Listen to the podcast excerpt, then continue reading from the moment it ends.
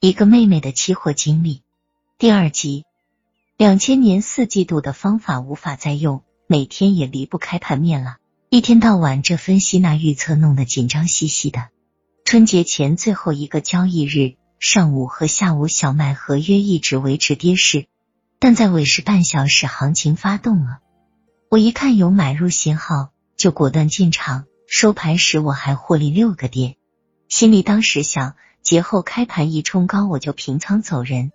就这样，我心态安然的回家过春节了。谁知正月初八传来消息，证监会派工作组进驻证交所，证交所召开中层干部会议，小麦期货要为粮食流通体制改革服务，实行大品种、大流通、大交割的小麦期货，这无疑是重大利空。这下愁坏了，可愁也没有用呀，都还没开盘。正月十一开盘，我立即挂单，但盘面是低开低走的，我追着挂止损单也不成交，很快跌停板，生生把我套到里面去了。第二天还是低开低走，由于晚上用 CDP 指标计算了个止损价位，早上打预备单进去，总算平仓了。这一次亏了一万多，所幸第三天还是跌。心里还平衡一点。第四天开始反弹了，我一看所有短线指标都在超卖位置，且低位发生金叉，于是，在尾市有反身逢低买了进来。当天收市不赔不赚，想第二天短线指标一到高位就出手，捞回一点是一点。第五天开盘就往下走，见势不好也顾不上看技术指标了，追卖斩仓出局，又亏了六千多元。这一天期价也创了新低。前两次我交易失败后，第三次我是不敢再抢反弹了。在创新低和技术指标又重新向下拐的情况下，发现六十分钟技术指标仍有下跌动力，于是改做空单。可谁知当我五十张空单刚成交完，大盘就开始上行，又被套了二十多点，技术指标也跟着扭进麻花般的突破了五十中轴线位置。没办法，只好止损呀。这一止损不要紧，一万多元又赔进去了。我刚止损完，这个气死人的腰脉竟跌回来了。假如我不止损的话，甚至都能够盈利出来。不行，我按六十分钟 K 线图做中线，一般情况下不再止损，挺上几天再说。不信我做不对一次。我休息了半个月，又重新入市了。这次入市前，我分析跌势作为中长期趋势已经形成，应中线持空单，但不排除中间换手，应急跌平仓，反弹则高位沽空。因此，我在三月上旬开始以所余的六万多元资金沽空小麦五十手，进去以后仍是盘面只涨不跌。有了前几次左右换巴掌的教训，这次抱着不止损的打算，就这样我在被套中度过了一个多月。期间行情反复，涨时后悔应早出局才好，一是盼望到我入市价位一定走人。这种难熬的时间把人折磨死了。四月中旬，我的浮亏已达一百多点，五万多元了。营业部经理也开始提醒我应注意风险了。到了四月下旬，我已心力疲惫不堪，在看到账面只剩下一万元钱时，我痛哭了一场。哭过以后，我全部斩仓了。看到结算单上的一个整数余额，我也哭不动了。那一个五一节，我过得凄凉极了。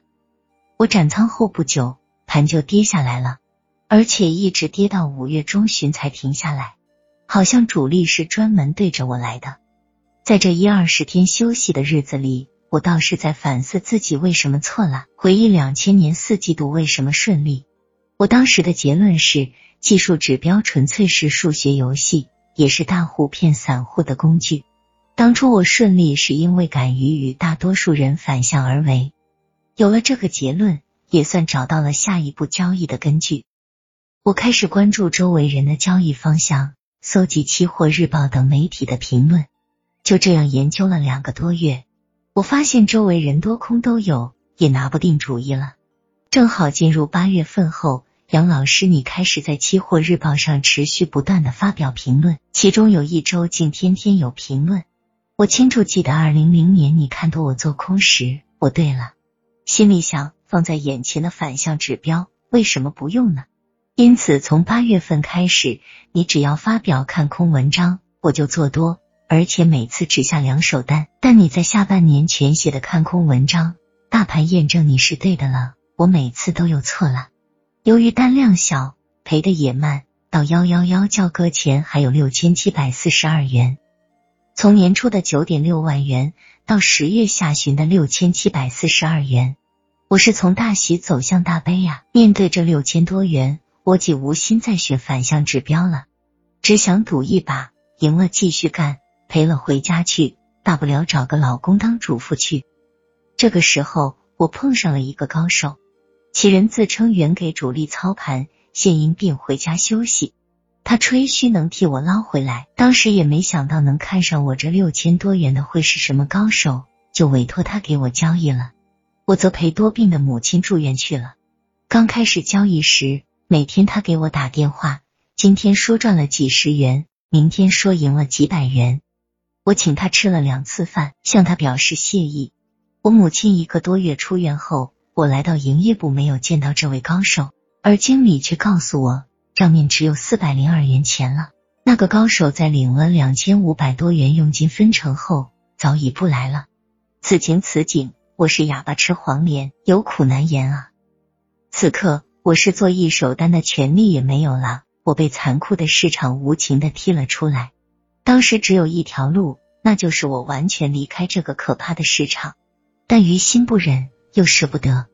二零零一年十二月二十一日，我怀着告别的心情来到证交所面前，看着那砌的红红的大厦柱子，心里说着红色也我的血啊！在大厦报刊亭前，我想最后看一眼期货日报就走人。但是当天的期货日报一则会议广告吸引了我，上面说二十二日下午将举办小麦分析报告会，主讲人是李金谋、田亚林、马明超、彭荣恒和杨老师。你我就抱着再见一下老朋友的思想留了下来。